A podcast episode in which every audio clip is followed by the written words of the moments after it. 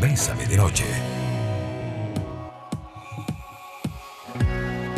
Muy buenas noches amigos y amigas, bienvenidos y bienvenidas a Pésame de Noche. Recuerden que ahora en nuestra segunda temporada del 2022 estamos en nuestro nuevo horario a partir de las 8 en punto.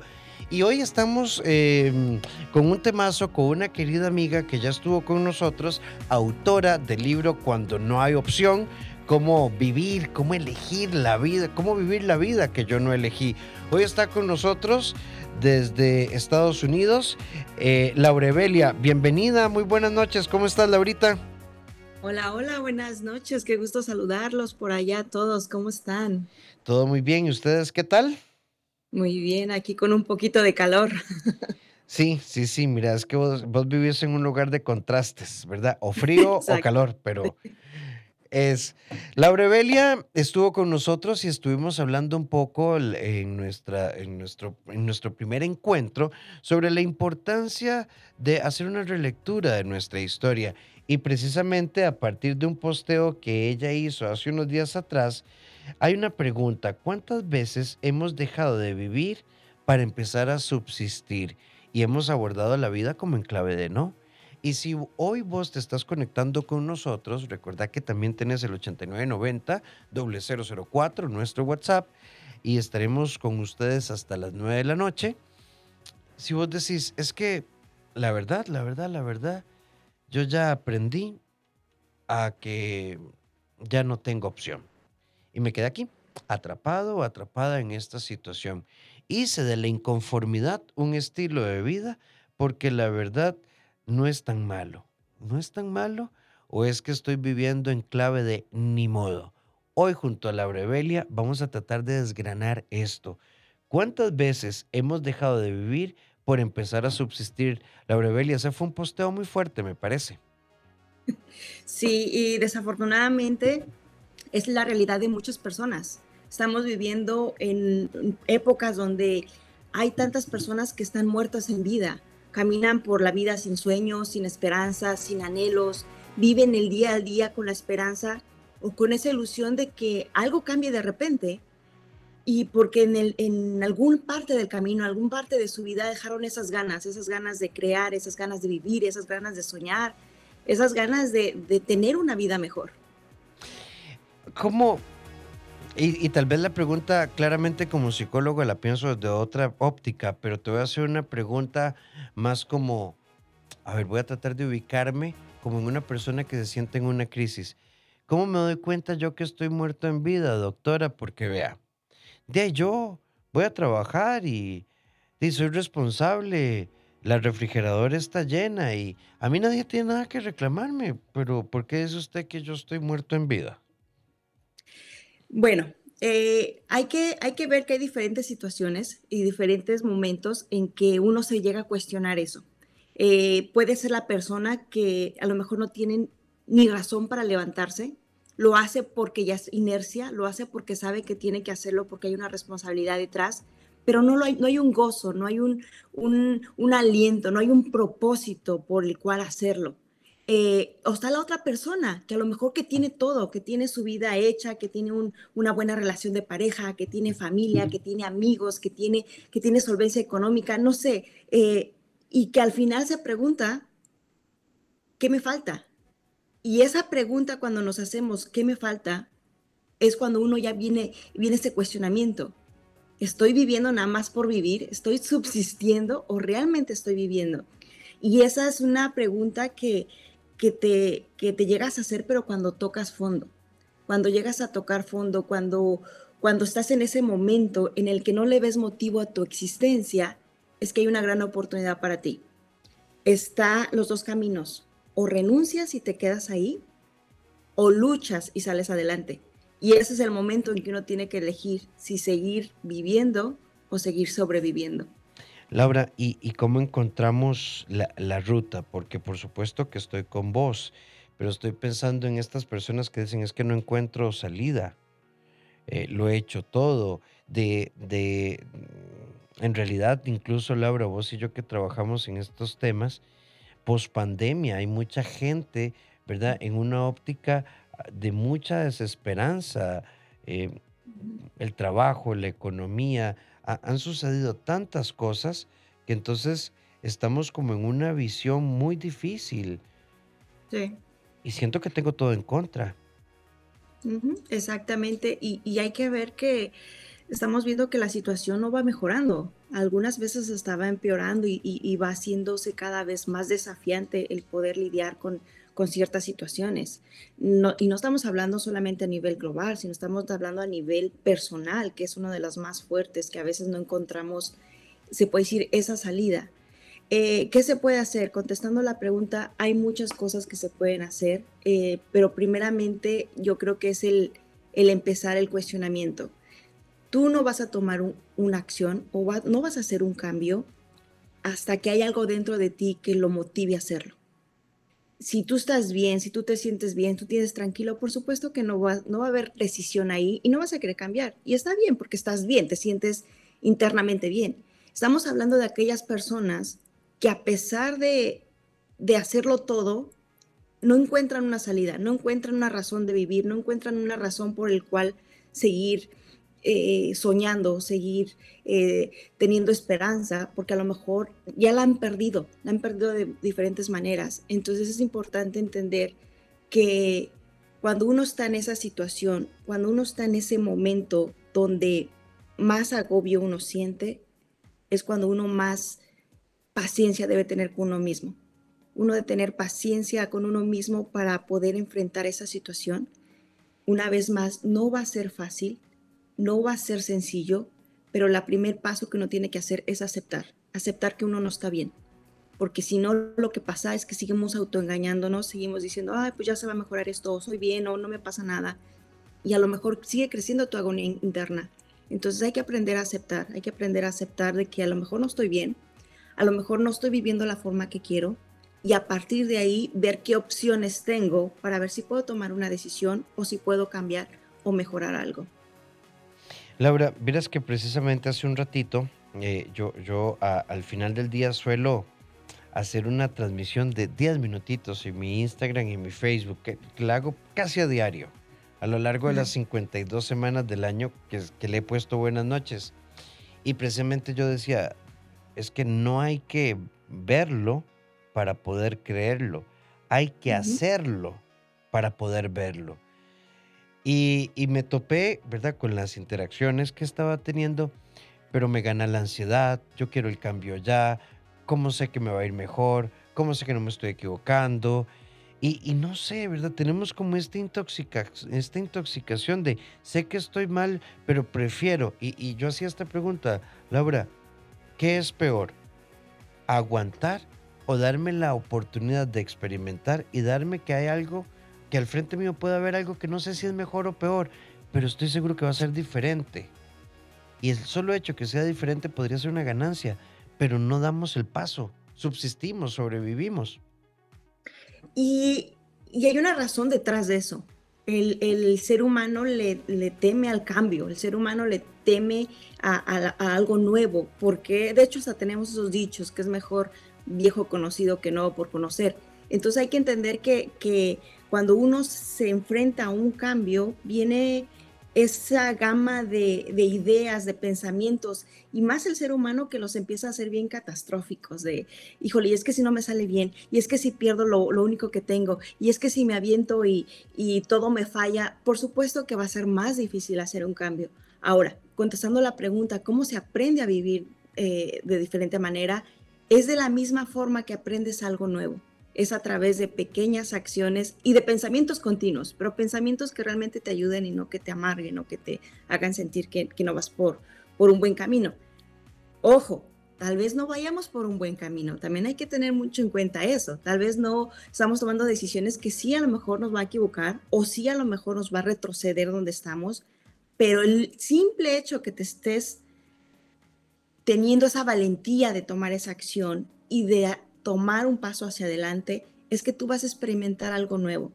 No importa si es una idea, no importa si es una actitud, no importa si es una actividad. El hecho de que tú estés poniéndote incómodo para poder eh, lograr algo en tu vida, estás creando eso en tu cerebro, esas conexiones neuronales que le permiten a tu cerebro ver que hay otras direcciones, direcciones de pensamiento y direcciones de acción, Y eso, por supuesto, que va a ir creando más confianza en ti mismo. Laura Belia, acá en el 8990 004 nos dice una amiga, qué difícil, aunque yo estoy con ustedes también, como dijo Rafa hace un momento, pero qué difícil cuando, por ejemplo, uno amado, de verdad, te traicionan, te quedas sola, vuelves a darte una oportunidad y te vuelven a traicionar y uno empieza a pensar, primero que uno está haciendo algo malo, segundo que los hombres lo usan uno y tercero que el amor no existe. Yo estoy perdiendo la fe en mí, en los hombres, en las relaciones y en todo. No quiero nada. Y esto lo digo porque un muchacho que, el, que a vista de todos es genial, pero yo ni siquiera le he dado pelota, me mantengo distante. Pero internamente sí quisiera, solo que el miedo me gana. Creo que el tema del amor, el tema de las parejas es uno de los más desafiantes para el ser humano porque influye muchísimo lo que es la emoción. Y la emoción es tan poderosa, la emoción nos hace crear historias, la emoción nos hace eh, sentirnos, eh, de hecho la emoción en cierta forma te, te afecta, afecta a tu cuerpo, afecta a tu salud. Eh, y cuando no sabemos a lo mejor el por qué está sucediendo ciertas cosas o no entendemos el grado de la emoción que estamos presenciando en cierto evento, eso nos va a dañar más. En este caso de, la persona que dice que, que, la engañan y que por supuesto no, va, no cree en el amor, es normal, es normal que uno se sienta así después de a lo mejor de haber confiado en alguien o de haber puesto su, su vida o compartido la vida con alguien es normal y hay que entender eso, que todo es un paso. Ahora, lo que se puede hacer en este caso es entender que todos, todo evento que pases en tu vida, todo evento que pases, ya sea de manera emocional o de manera físico, todo evento va a causar un efecto en ti y en tu cerebro. Y es importante entender que para que uno pueda, en cierta forma, ir aliviando esos dolores que, pasan, uno va a tardar puede ser entre seis meses a un año y posiblemente más. Eso depende cómo lo digeriste psicológicamente. Todo ser humano tiene un evento y todo ser humano tiene que digerir esos eventos psicológicamente. Si no los digieres psicológicamente bien, vas a tardar un poquito más. ¿A qué me refiero digerirlo psicológicamente? Entender las razones, entender las cosas que hay detrás, no agrandarlos, no hacerlo más grande de lo que es, sino ver la realidad. Ahora, no hay cosas que no vamos a entender y una de las principales es de que no vamos a entender por qué otras personas toman ciertas decisiones. Eso no vamos a poder entenderlo porque cada ser humano tiene su propia creencia y tiene su propia manera de actuar. Entonces, si esos seres humanos toman ciertas decisiones, tal vez te digan el por qué, pero, o tal vez no. Y ahí es donde viene la agonía porque no sabemos el por qué se hizo algo. Cuando eso suceda, hay que entender que no tenemos control sobre eso. Lo único que tenemos control es de este evento, cómo yo lo digiero cómo, cómo yo lo hago para que no me lastime más de lo que ya me lastimó y cómo me protejo de ahora en adelante. ¿Vos sos de los que sobrevive o sos de los que está conectado con la esperanza? Por acá también en el 8990 dice, es muy difícil cuando tenés que lidiar con una depresión todos los días. Llevo mucho tiempo con el psiquiatra, con los psicólogos, pero de igual manera nunca termino de sentirme bien. Llegué a pensar que mi vida siempre va a estar relacionada con la tristeza. Vean, hay, muchas formas de abordar y entender la depresión. Em, no todas las depresiones son iguales, no todas las definimos iguales. Eh, también tenemos que entender que tenemos que, cuando enfrentamos la depresión, estamos hablando de una visión de proceso, de crecimiento, a muchísimos niveles, de respuesta a los fármacos, de respuesta a la psicoterapia, es bioquímico, es situacional, es emocional, es histórico, se deriva de un trauma. Hay que tenerle paciencia a la vida. Yo creo que nos tenemos que casar, Laura, con el proceso, pero no como vivimos en, a espera el resultado, ahí es donde yo creo que se nos complica. Y más porque a veces muchos procesos son largos, son largos y es incómodo, es incómodo el, el, el simplemente pensar que tengo que sufrir durante un tiempo o que tengo que estar incómodo durante un tiempo.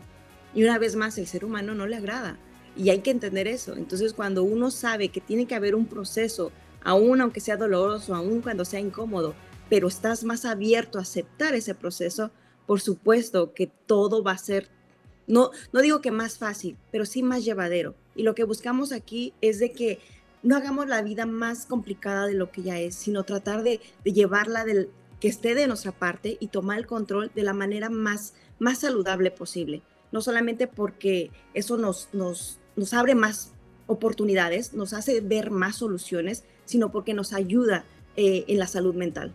Estamos hablando de aprender a vivir o sobrevivir y por acá nos dicen a, alguien qué difícil cuando tu desconfianza nace por tu propia familia y las cosas que te dijeron. Sí, y, este es un tema que no es nuevo en realidad, pero que de hecho que se ha puesto muy en boga hablar de heridas emocionales de la infancia, de heridas de la figura paterna, heridas de la figura materna, heridas de nuestros procesos de integración escolar y demás, porque muchos arrastramos en nuestra adultez problemas que no son del presente. Sí, y, hay que entender que, que son desafíos que uno tiene que lidiar todos los días porque cuando, cuando uno lo recuerda constantemente, por supuesto, te abre las heridas y cuando una herida está abierta, si no la trabajas, si no la curas, si no ves la forma de trabajar con ella, que siempre lo recomendamos que vayan con un profesional, eh, va a ser más desafiante, más desafiante porque lo estás lidiando diariamente.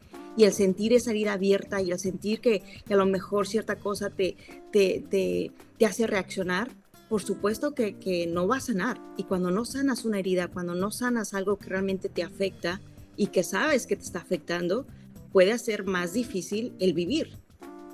Laura, ahora que lo mencionamos así, ve, te leo otra consulta por acá. Eh, y vamos como en esta línea. Mm, ah, voy a resumirte como tres mensajes. Una amiga que dice, eh, no puedo perdonar a mi expareja.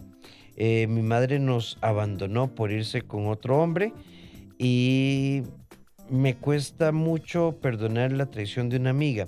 ¿Cómo sanamos heridas emocionales? Porque hablamos mucho de esto, de la importancia, pero a veces eh, sé que no hay un ABC y cada caso tiene sus particularidades. Pero ¿por dónde empiezo? Eh, empieza personalmente a las personas con las que trabajo, siempre les digo que empiecen por perdón.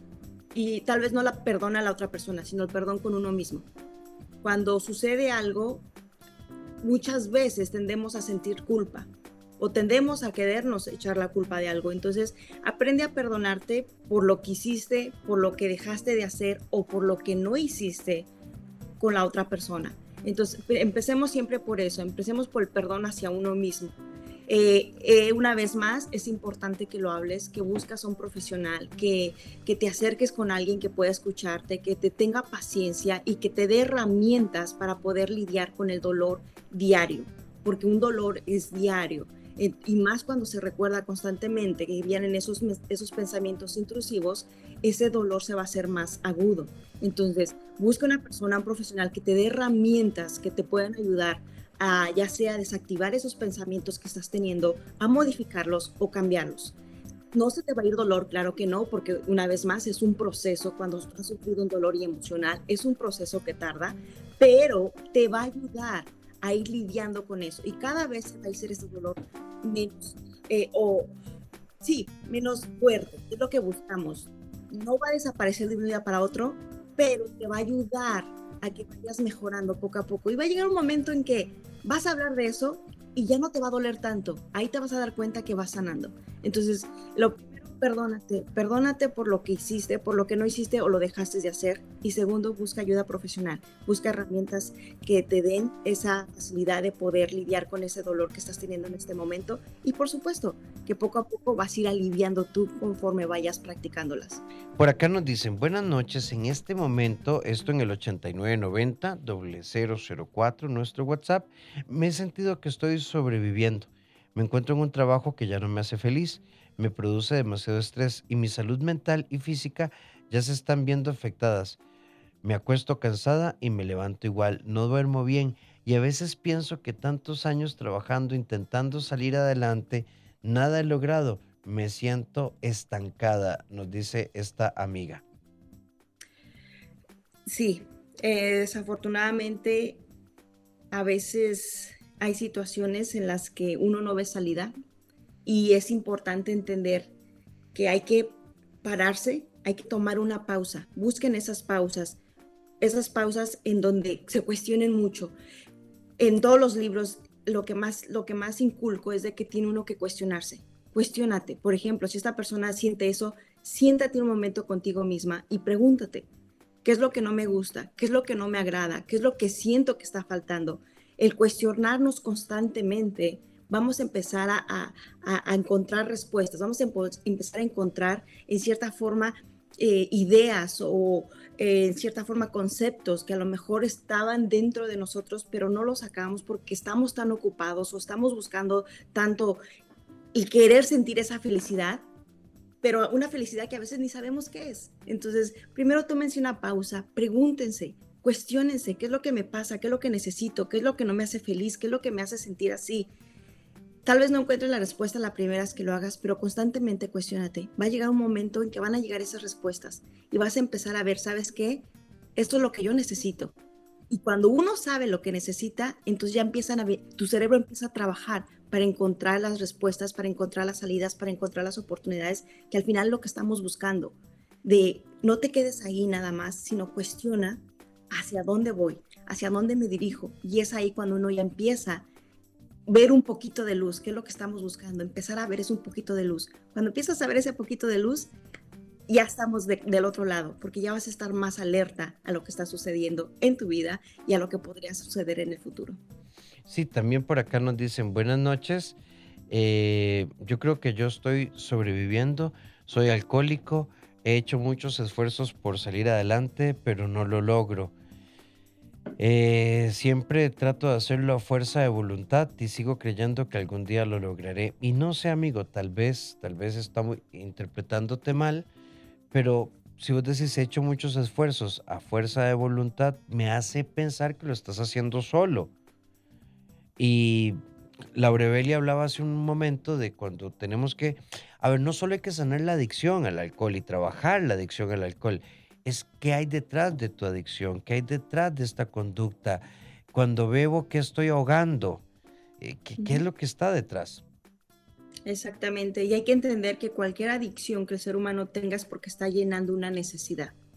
Cuando se está llenando una necesidad, es más desafiante que esa adicción se pueda, se pueda manejar. Entonces hay que entender, eh, me encantó la, lo que acaba de decir, es de no hacerlo solo, no hay necesidad de hacer las cosas solo, y más ahorita que tenemos tanta información y tanta, tanto acceso a, diferentes eh, grupos, a diferentes profesionales, a diferentes organizaciones, busquemos ayuda, busquemos ayuda, busquemos, abrámonos, busquemos ese apoyo, busquemos ese, ese lugar donde nos puedan a lo mejor dar la idea que todavía no tenemos, a lo mejor darle el empujón que todavía no hemos dado o encontrar algo que todavía no hemos descubierto nosotros.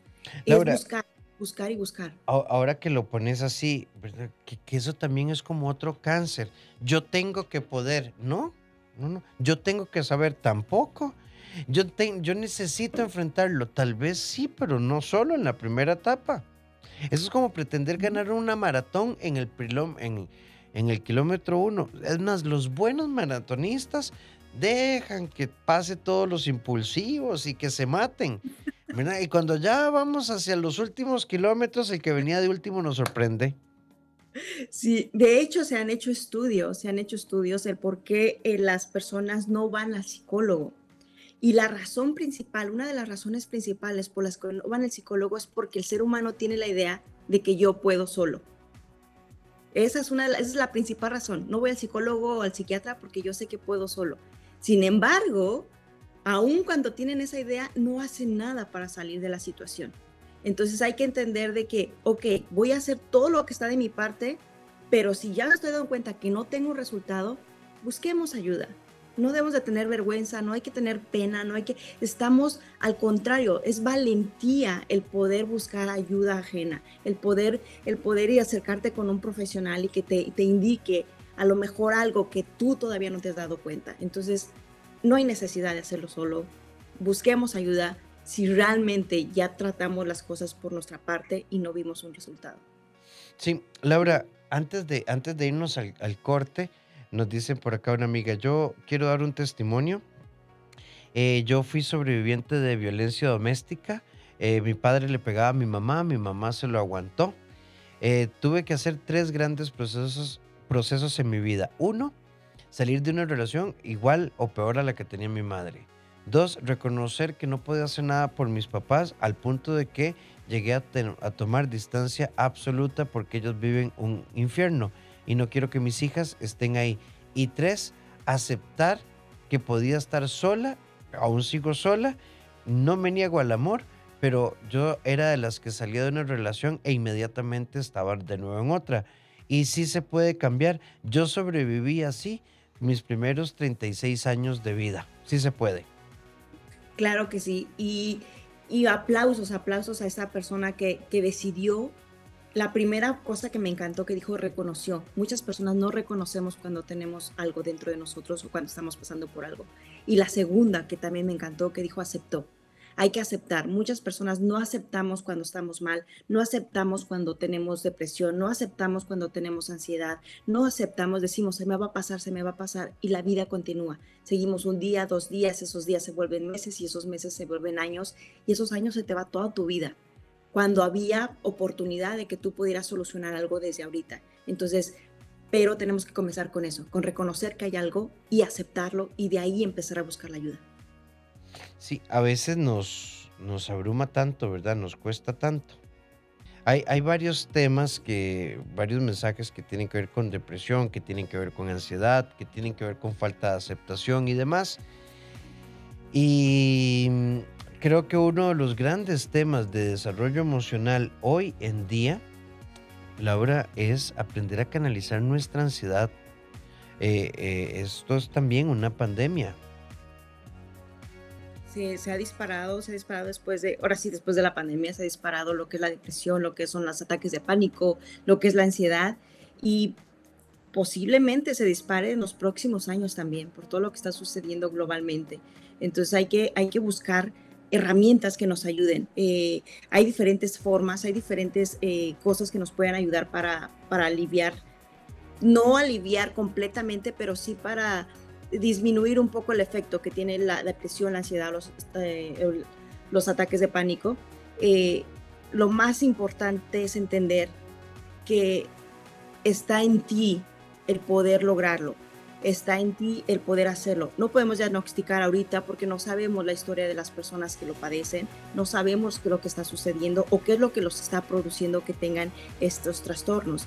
Pero sí es importante entender que hay cosas que uno puede hacer. Por ejemplo, cuando uno tiene ansiedad o cuando uno tiene un ataque de pánico, es empezar a, controlar primero el cuerpo con la respiración, aprender a respirar profundamente para ayudar al cerebro a que se baje el, cortisol, para ah, bajar esos, esos niveles de ansiedad que están eh, en cierta forma, están creando pensamientos intrusivos en nuestra mente, creando historias y por supuesto agravan la situación. Entonces, eh, es importante que si sufres de alguno de estos trastornos, una vez más, creo que no nos vamos a cansar de decir, busca ayuda, busca, busca formas de, tranquilizarte, busca formas de buscar esa paz eh, en tu cuerpo y por supuesto en tu mente, que es lo que buscamos. Cuando uno no busca la paz dentro de su cuerpo, que se sienta tranquilo su cuerpo, la mente va a crear historias que van a complicarlo todo va a complicar, a lo mejor nada más sucedió algo, pero el hecho de que uno le esté ahí poniendo de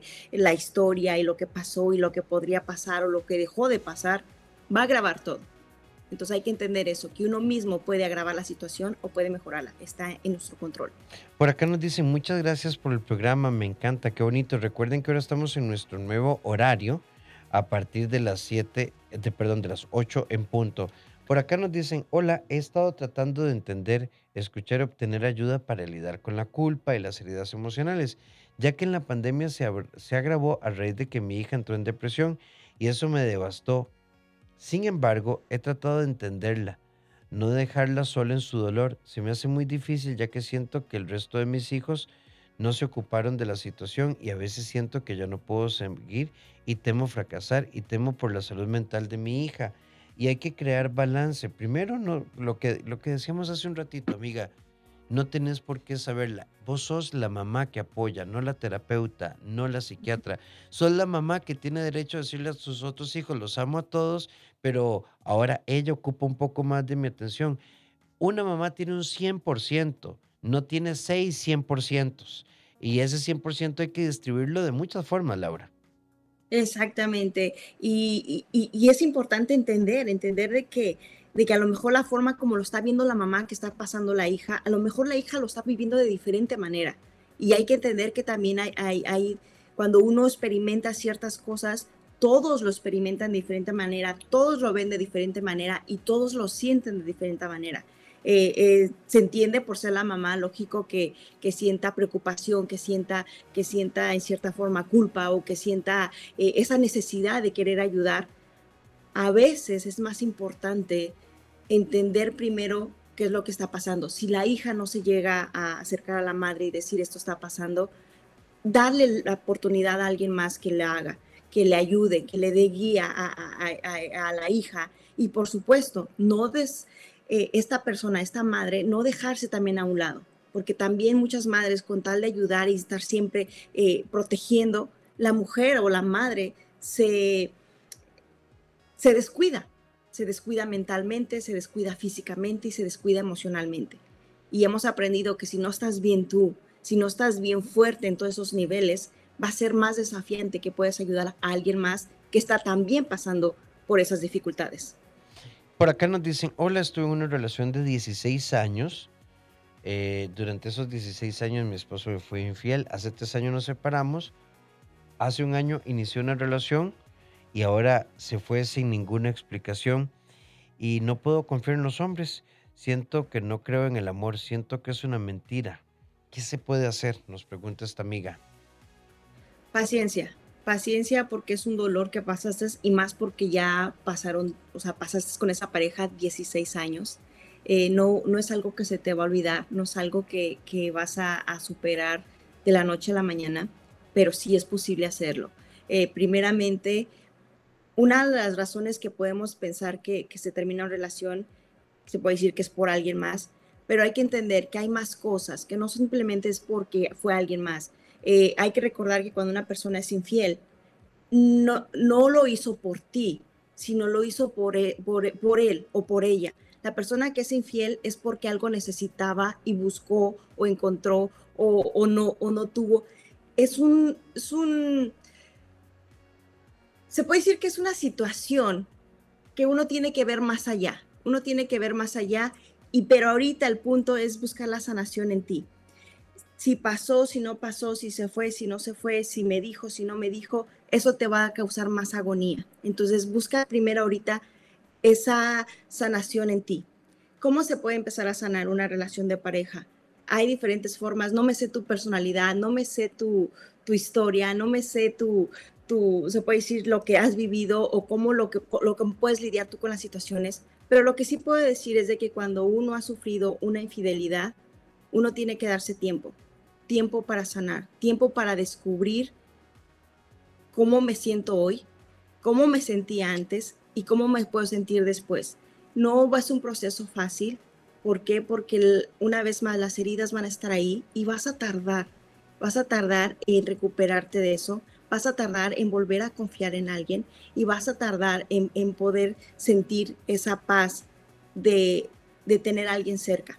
No imposible, no imposible, pero sí necesitas tiempo, necesitas, una vez más, como lo mencioné en la, otra situación, necesitas pedirte perdón, necesitas buscar el perdón y necesitas en cierta forma el encontrar, se puede decir, esa cosa que te dé paz a ti. Hay una sola cosa que te puede dar paz. Paz a lo mejor decir, sabes que yo di lo mejor de mí en esta relación, eso te puede dar paz. Aférrate a algo que te dé paz y de ahí empezar a buscar sabes que a mí me da paz el saber de que yo no, yo di todo lo mejor y que no estuvo la situación que me hubiera gustado, pero lo di lo mejor de mí, eso te puede dar paz, agárrate de ahí y ahí empezar a sanar. Por acá nos dicen, buenas noches, gracias. Eh, además por la invitada Laura Belia, gracias por la frase de entender la situación y no hacerla más grande, pues en la divagación aumenta la preocupación. De, de eso se trata. Y también por acá nos dice una amiga, yo sufrí mucho la pérdida de mi hijo de 16 años, me destruyó. Tenía un negocio y vendí todo lo que podía. No encontraba cómo sanar mi dolor y hace un año recibo ayuda con un especialista y estoy de nuevo Ya estoy dando clases y volví a abrirme el negocio poco a poco. ¿Qué mejor ejemplo eso? Buscó ayuda profesional y está saliendo adelante. Una vez más, muchos tenemos la idea que podemos solos. Si puedes solos, adelante, te aplaudimos, busca, busca por ti solo. Pero si ya has tenido tantos años y sigues en la misma situación y crees que no puedes solo, busquemos ayuda, busquemos, busquemos ese, ese, ese grupo, busquemos esa gente, busquemos ese profesional que nos haga, nos haga sentir mejor que al final lo que buscamos, tener una buena relación con nosotros mismos y con el, el, se puede decir, con, con, el lugar en donde estamos y donde estamos viviendo.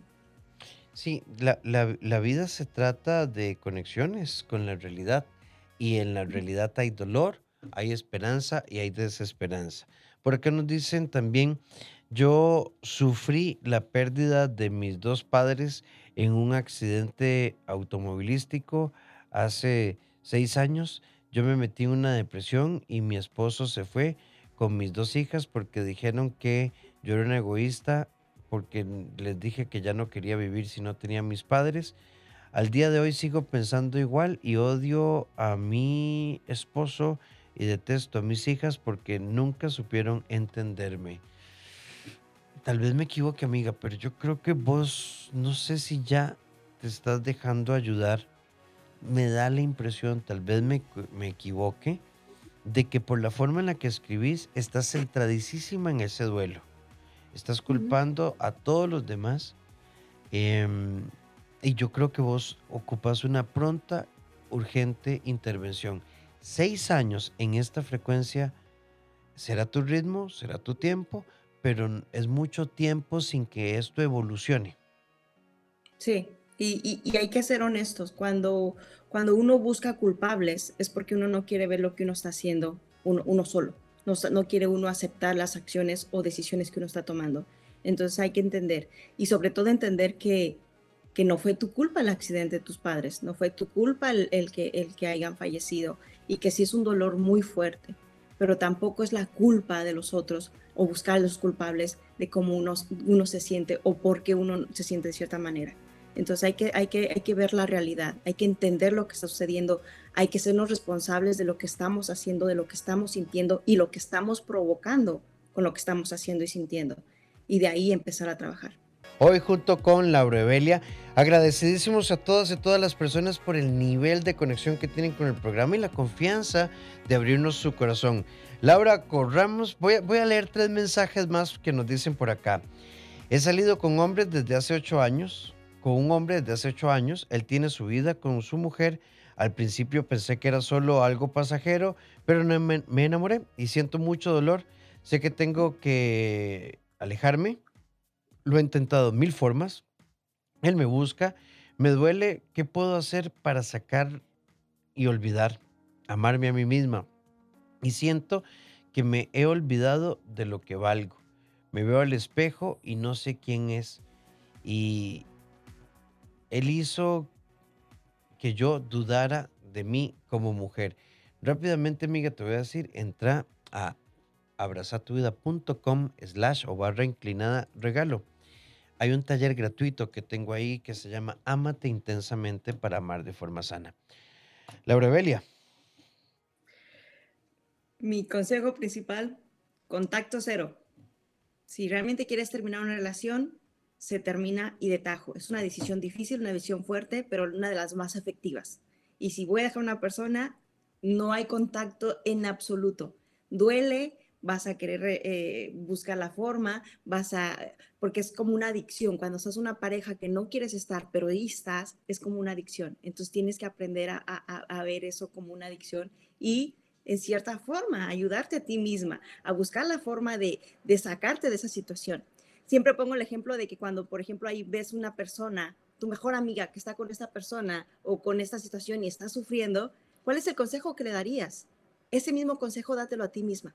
Ese mismo consejo búscalo tú y tómalo y haz lo que tengas que hacer para salir de esa relación.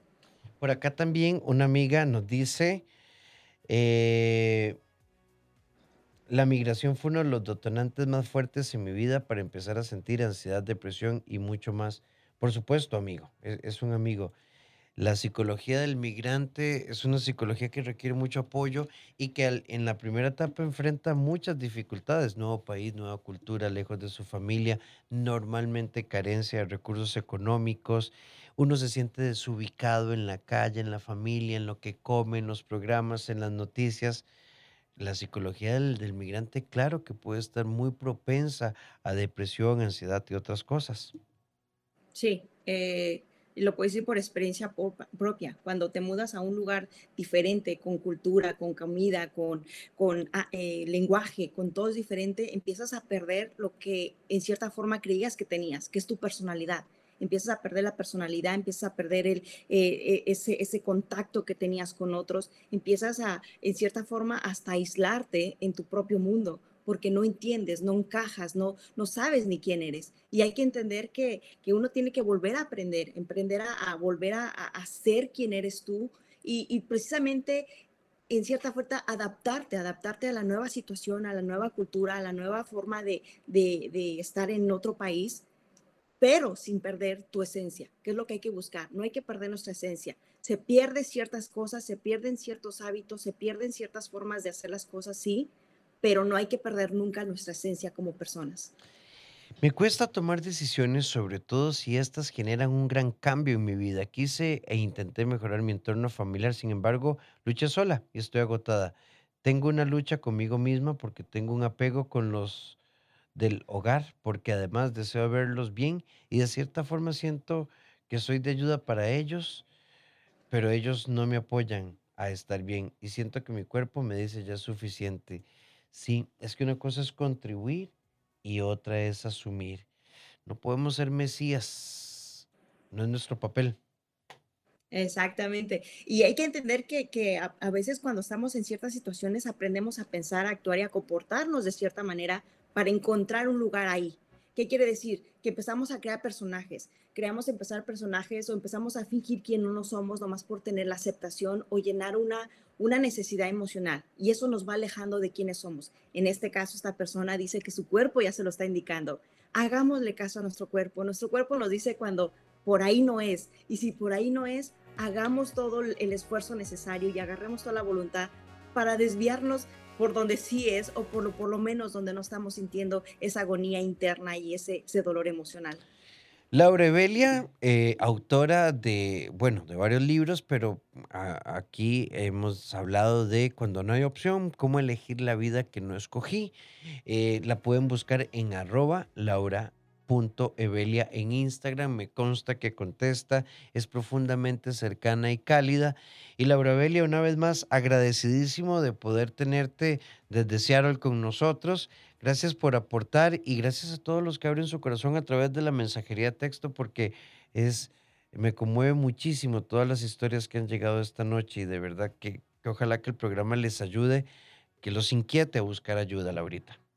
Claro que sí, no están solos. En verdad que hay personas que, que se preocupan por tu ser, hay personas, hay organizaciones que, que están trabajando diario para, para disminuir por lo menos las cantidades de personas que están sufriendo con diferentes trastornos. Entonces, busca ayuda, en verdad te lo, te lo decimos de corazón. Si estás pasando por algo y crees que no puedes o no encuentras solución, busca ayuda. No, no debes de tener vergüenza, no hay pena, eh, no no veas lo que otra persona puede pensar, sino ve cómo te puedes sentir, que lo que al final es lo que buscamos, el poder sentirnos tranquilos y en paz y poder llevar una vida, una vida saludable, una vida sana, sin necesidad de vivir con tanto dolor emocional, psicológico mental. Son las 8.59, tenemos que decir muchas gracias, Laura Belia, te mando un abrazo enorme desde Costa Rica y gracias, gracias por estar con nosotros. No, gracias a ti, un gusto estar aquí compartiendo, si podemos ayudar en algo, es un gusto para mí poder hacerlo y pues una vez más, gracias a todos los que estuvieron acá, esperemos que les ayuden estos tipos de consejos o este tipo de plática y a seguir adelante, a buscar la forma de vivir lo más sanamente posible. Un fuerte abrazo, hasta pronto, Laura Belia, muchas gracias. Bye bye. Y a todos ustedes, gracias por habernos acompañado, gracias por ser parte de Bésame de Noche, gracias por ser eh, una, una compañía y una comunidad con la que crecemos juntos. Así que de verdad, espero que nos sigamos encontrando por acá. Eh, recuerden que mañana a las 6 de la mañana eh, tenemos a tenemos Bésame en la mañana para que se conecten con nosotros. Y si ocupas apoyo en el CEDI Somos un Equipo 2290 1383 o al WhatsApp 88 81 1304. somos un equipo en el área de terapia de pareja, tus procesos personales como adulto, en psiquiatría, pedagogía y apoyo a tus niños, a tus hijos e hijas o adolescentes en la parte también educativa y emocional. Y puedes entrar a abrazatuvida.com, rafaelramosr.com y en mis redes, buscarlas como DR, doctor. Rafael Ramos. Un fuerte abrazo, feliz noche.